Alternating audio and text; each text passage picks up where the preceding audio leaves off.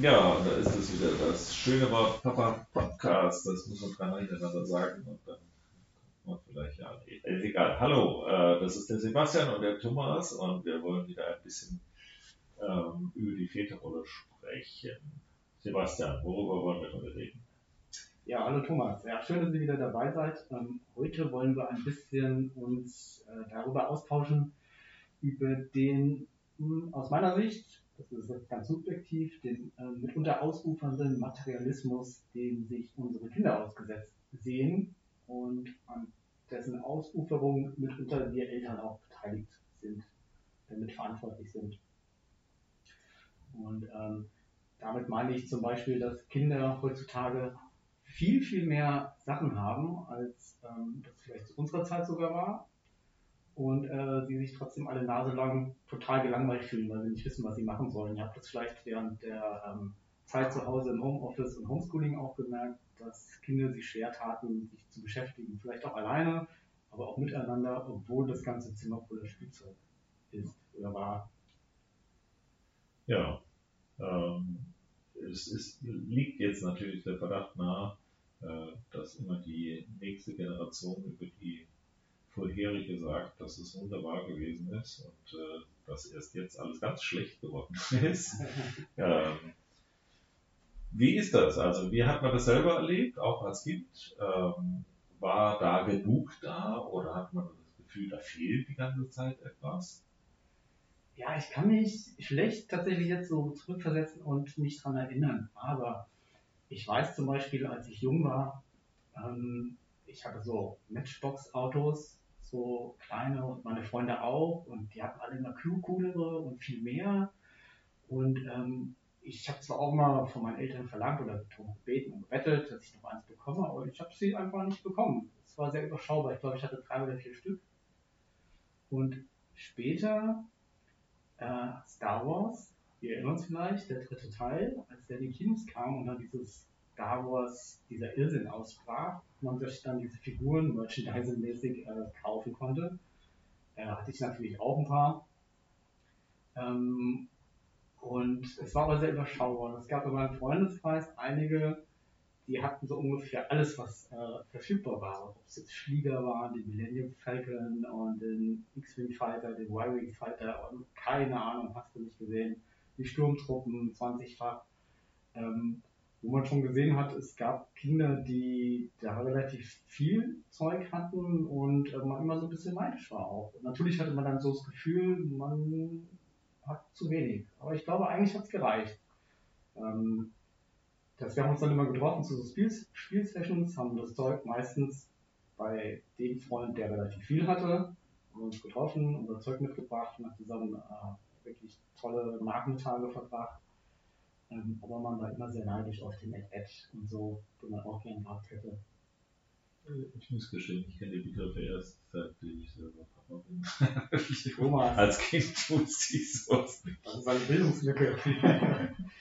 ähm, ja, die, die, die Frage ist ja, ähm, ist das äh, tatsächlich eine Frage der Quantität oder geht es hier um die Frage der Qualität? Also geht es darum, dass jetzt alles vollgemüllt wird mit Spielsachen oder geht es darum, äh, was sind das für Sachen? Also jetzt spreche ich auch mal von der guten alten Zeit. Mhm. Äh, in meiner guten alten Zeit, äh, und die war natürlich viel besser als ich jetzt hier, das stimmt Keine überhaupt. Frage. Nein, das stimmt überhaupt nicht.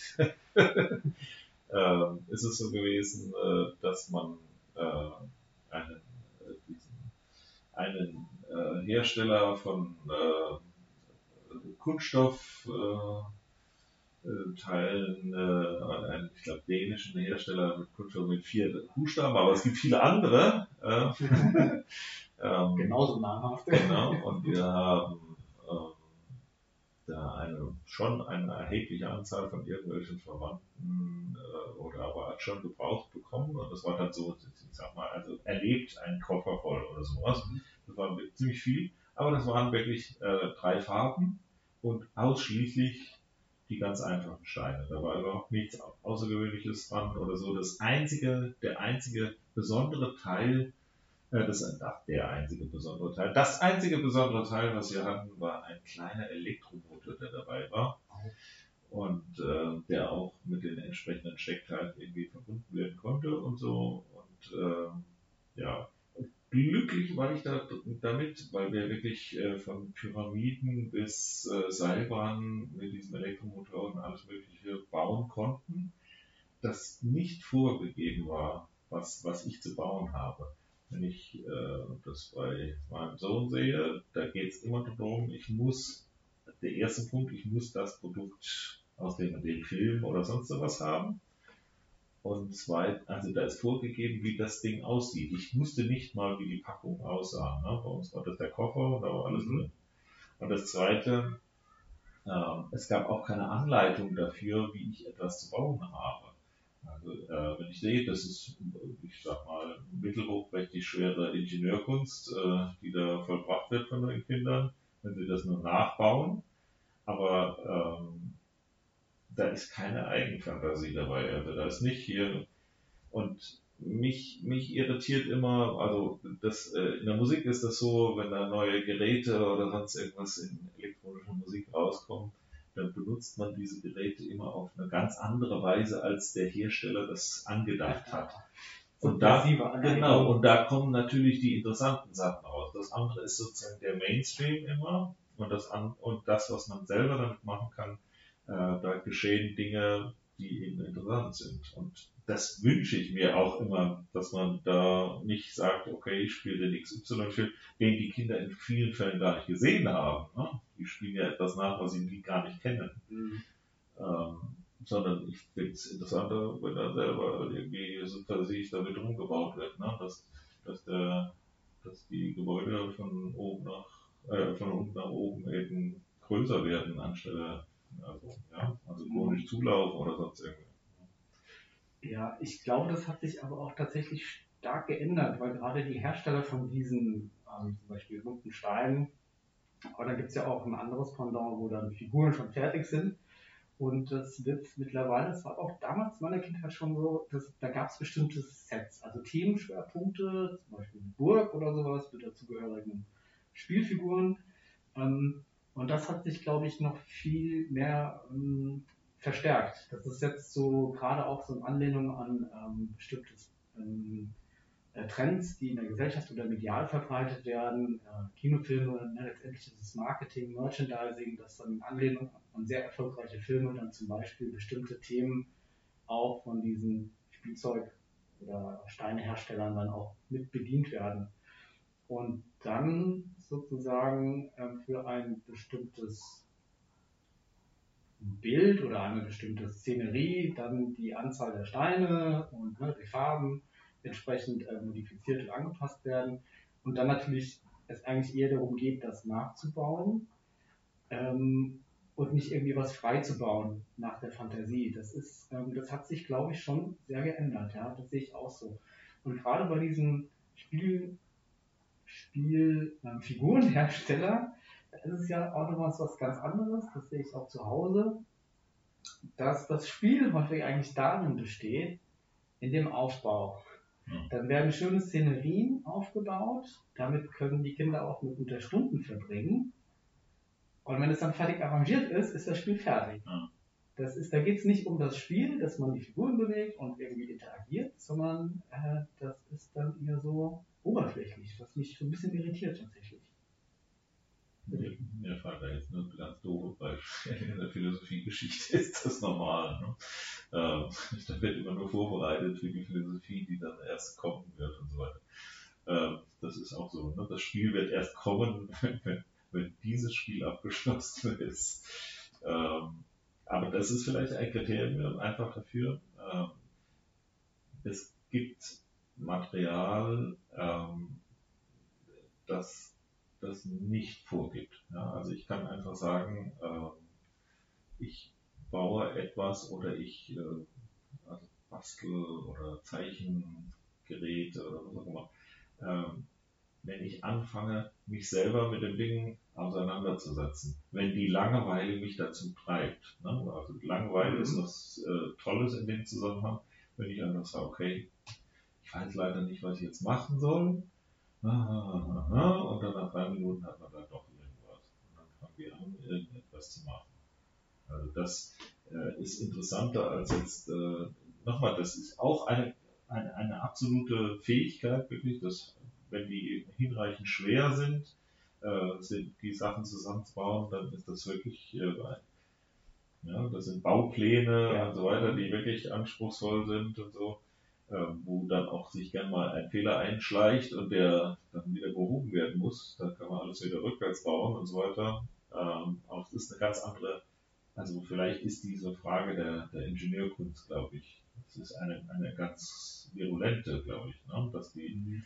äh, in der heutigen Zeit äh, darauf we wesentlich mehr Wert gelegt wird.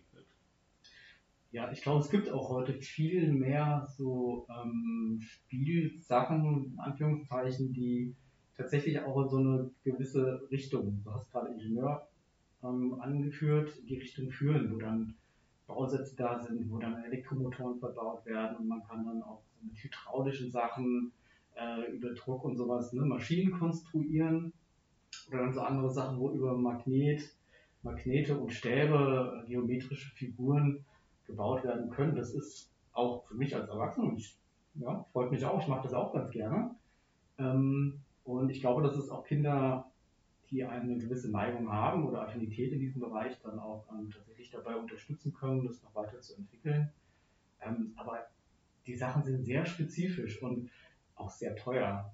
Und mir ist dann aufgefallen, da gibt es dann halt gewisse Anleitungen, da kann man dann Sachen nachbauen, aber da ist es schwer, damit dann was frei zu entwickeln, weil dann sind häufig zu wenig Teile da. Die Teile, die da sind, die haben eine spezifische Funktion, die man anderweitig vielleicht gar nicht so ohne weiteres äh, einsetzen kann oder ersetzen kann. Ähm, und da hört es dann auch schon wieder auf, sozusagen der Kreativität, äh, die Kreativität zu fördern, auch ähm, mal out of the box zu denken und vielleicht was Neues zu erfinden. Und das finde ich dann schon wieder schade. Und äh, das ist aber auch tatsächlich auch ähm, eine Sache, die, wo es Geld letztendlich auch mit entscheidet, was Kinder dann damit machen könnten. Und ähm, ja, die Preise sind so abstrus, also es tut mir leid, da lieber ein gefüllter Koffer mit diesen bunten Steinchen, aus dem man Aussagen machen kann, die sich dann halt nicht selbst bewegen oder mit einer Fernsteuerung bedient werden können, ähm, die aber genauso gut ihren Zweck auch erfüllen können. Ja, also so nochmal zum Stichwort äh, Konsum zurückkommt. Äh, ich glaube, ähm, man darf sich, also der, der, es ist nicht eine Auseinandersetzung zwischen Eltern und Kind, nicht zwischen Papa und Kind, äh, sondern es ist eine Auseinandersetzung zwischen ähm, dem, was andere Menschen aus Industrie beispielsweise möchten, dass sie, äh, dass, dass ich das denken soll. Ne? Also wenn mir gesagt wird, mache, handle so und so, dann kann ich mich dazu entscheiden, aber ich möchte nicht gezwungen werden, das zu machen. Und Konsum beginnt, glaube ich, dann, wenn, wenn, äh, wenn mir gesagt wird, das äh, läuft auf die Weise und dann fehlt hier wieder das Teil und so weiter und das geht dann immer weiter. Und ich glaube, dass in diesen Strudel dürfen die Kinder auch nicht reinkommen. Aber das gerade ist ein schleichender Prozess und da sehe ich tatsächlich, dass sich das sehr geändert hat zu, ähm, zu meiner Kindheit.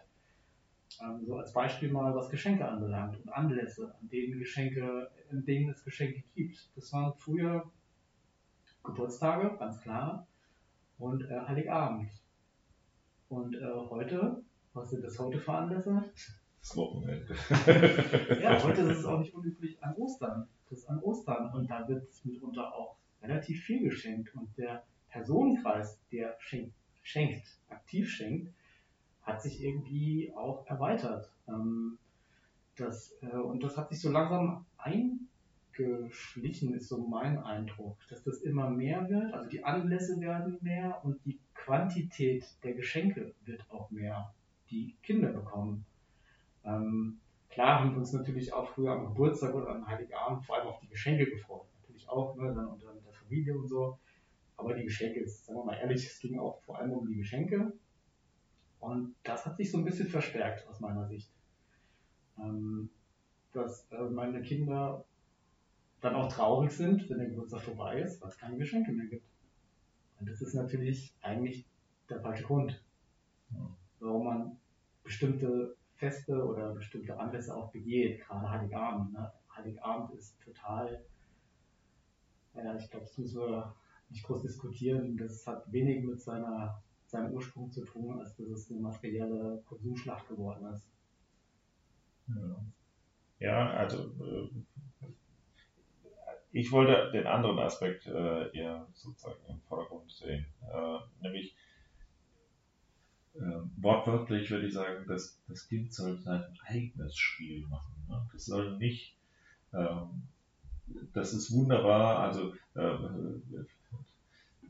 das ist wunderbar, wenn Kinder zum Beispiel nicht notwendig alle Regeln von irgendeinem Spiel kennen, aber die können wunderbar damit trotzdem spielen. Die spielen, irgendein, die spielen ihre eigenen Regeln und äh, dann kommt halt irgendwas raus. Oder wenn Dinge miteinander fast anarchisch sozusagen verbunden werden, wenn dann in, in äh, keine Ahnung, halt Star Wars oder sonst irgendeinem äh, Bereich dann auf einmal die, die Polizei Autos vorfahren und so weiter und. Also wenn Dinge vermischt werden und das, das ist die eigentliche kindliche Welt, glaube ich, dabei.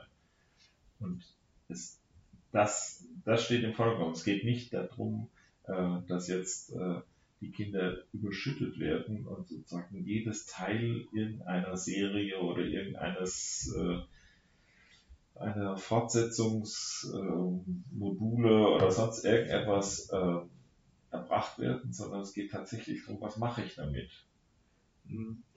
Ähm, also ich vertrete ja auch diesen Standpunkt, dass ähm, Langeweile auch etwas sehr Kreatives sein kann und dass Kinder nicht immer bespaßt werden müssen.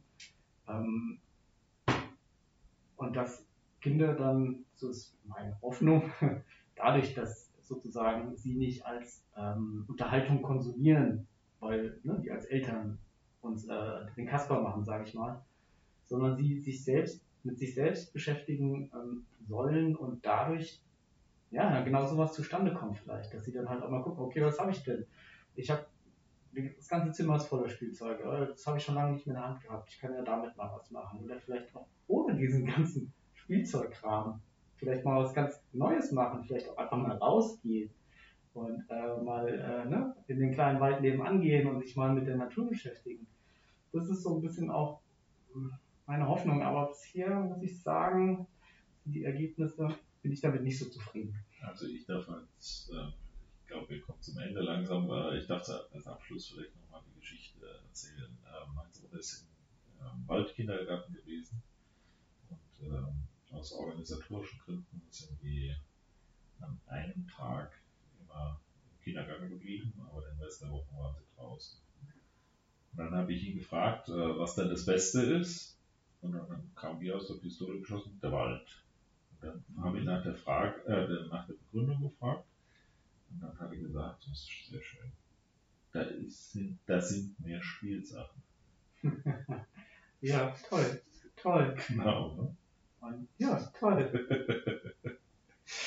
ja. Und da erinnere ich mich tatsächlich auch gerne an meine Kindheit. Ich bin halt nicht in Frankfurt groß geworden, sondern äh, im, im, Umland und äh, angrenzend auch an den Wald. Und wir waren auch viel im Wald, haben Laubhütten, Waldhütten gebaut. Und das geht so städtischen Kindern natürlich schon ab. Ne? Das ist ähm, in der Stadt halt schon ganz anders. Das ist schade. Aber früher war nicht alles besser. Nein, auf gar keinen Fall. jo, also, das war ein Podcast von äh, Sebastian und Thomas für Papa Plus und äh, wir freuen uns, wenn ihr zu der Veranstaltung kommt und